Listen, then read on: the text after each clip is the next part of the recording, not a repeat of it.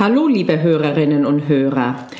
Heute aus einem richtig stürmischen Würzburg diese Podcast-Folge.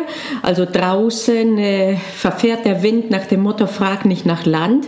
Und äh, die Katastrophe ist, dass der Pollen von den drei riesigen Ahornbäumen hier auf der Anlage überall in der Wohnung ist und auch in meinen Augen. Zum Glück habe ich keinen Heuschnupfen, aber mir brennen die Augen so sehr. Egal, fürs Reden wird's noch reichen. Also einen wunderbaren wunderschönen guten Tag. Wie angekündigt im Newsletter wird es heute um das Thema Hilfsmittel gehen und davon um die Frage des Gesetzestextes. Hallo und herzlich willkommen bei Jura-Examen Stressfrei, dem Podcast, der dir Anregungen gibt, du ahnst es, wie du stressfrei durchs Examen gehen kannst.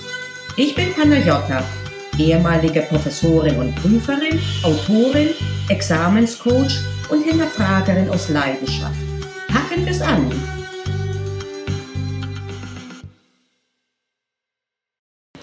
Den Gesetzestexten also heute und ich werde mich stellvertretend auf Zivilrecht beschränken, weil das auch der Bereich ist, den ich am besten kenne.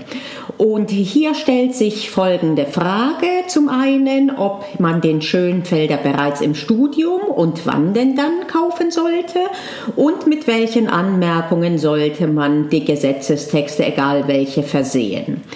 Ich beginne mit der Frage Nummer eins, nämlich ab wann einen Schönfelder kaufen. Warum gehe ich direkt auf den Schönfelder ein? Weil meines Wissens in allen Bundesländern der Schönfelder der einzig zulässige Gesetzestext in der Klausur ist. Damit ist es natürlich durchaus von Vorteil, sich frühzeitig an die Arbeit mit dem Schönfelder zu gewöhnen, damit er in der Klausur ein vertrautes Werkzeug darstellt. Dieser Aspekt spricht dafür, ihn möglichst frühzeitig zu beschaffen. Andererseits wird es aber auch sehr schnell sehr teuer, wenn du über einige Jahre lang Aktualisierungsmeldungen kaufst und auch einsortierst. Wobei andererseits gerade das Einsortieren auch einen großen Vorteil hat, aber auch nur dann, wenn du es nicht äh, wie die meisten von uns mechanisch machst, also nach Zahlen, Seite so und so ersetzt Seite so und so, sondern wenn du dir die neuen Seiten inhaltlich auch anschaust.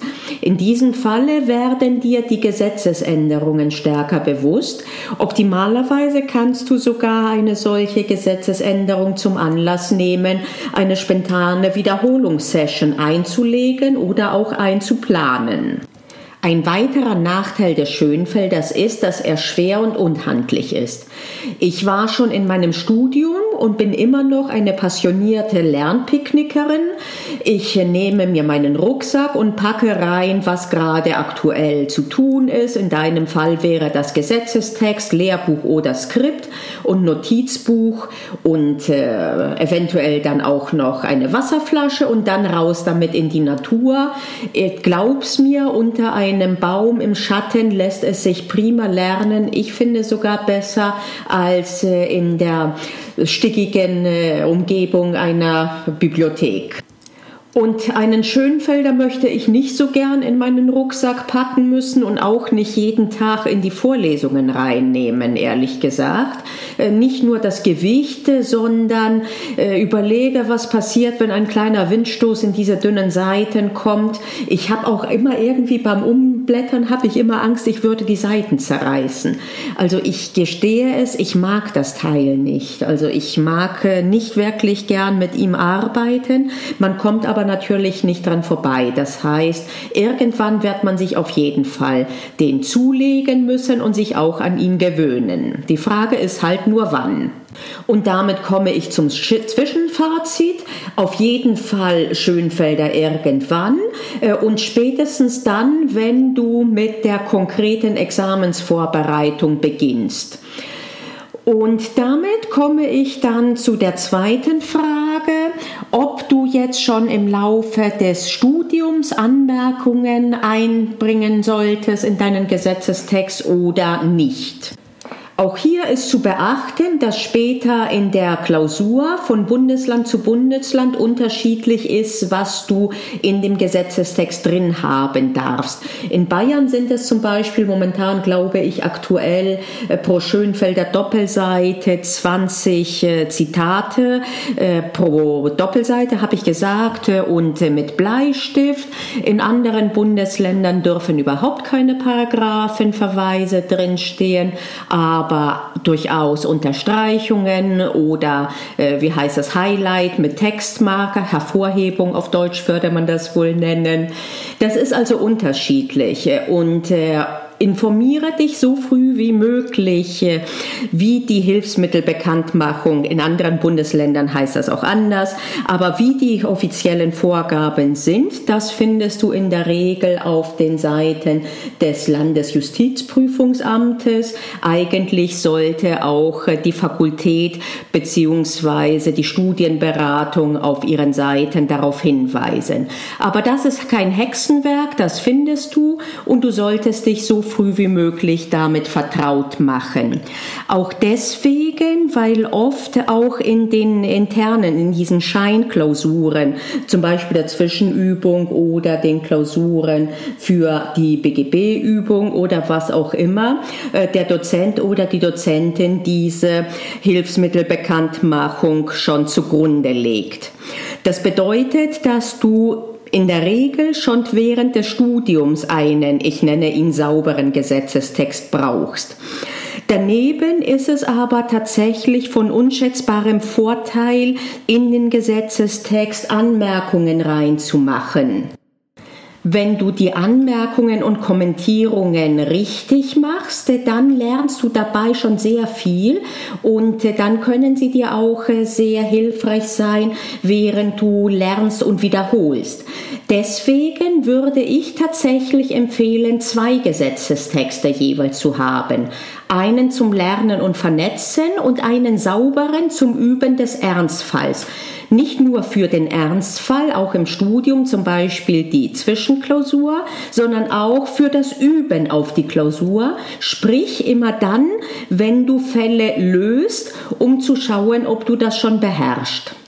Und äh, zumindest für den ersten Zweck würde auf jeden Fall eine günstige Taschenbuchausgabe ausreichen. Und äh, diesen kommentierten Gesetzestext nutzt du dann, wie gesagt, fürs Lernen und Wiederholen. Und äh, für das Lösen von Fällen nimmst du aber einen sauberen Gesetzestext. Und das nicht nur, wenn du richtige große ähm, Probeklausuren schreibst in der Examensvorbereitung, sondern auch, wenn du übst, kleinere Fälle zu lösen, bereits für den Grundkurs oder wie auch immer die Einstiegsvorlesungen heißen in deiner Fakultät. Dieser saubere Gesetzestext kann, muss aber nicht von Anfang an ein Schönfelder sein. Die Argumente dafür und dagegen habe ich anfangs angebracht.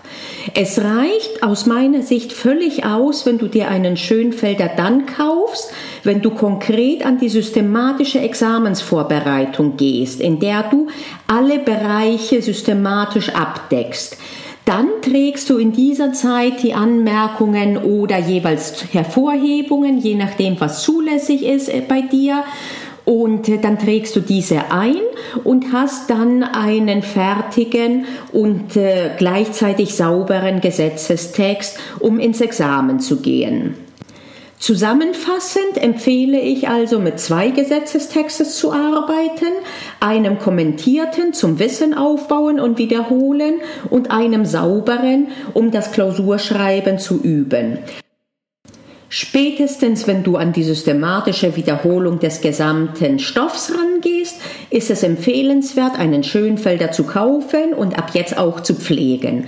Davor ist es nicht erforderlich, du kannst durchaus auch einige Jahre gut mit zwei Taschenbuchausgaben auskommen. Ich danke dir fürs Zuhören. Bis nächste Woche. Ich bin Panagiotta und ich hoffe, ich habe dir heute eine Anregung gegeben, wie du deine Examensvorbereitung ein kleines Stückchen stressfreier machen kannst. Denk daran, es liegt in deiner Hand. Also pack's an. Wir hören uns in der nächsten Episode.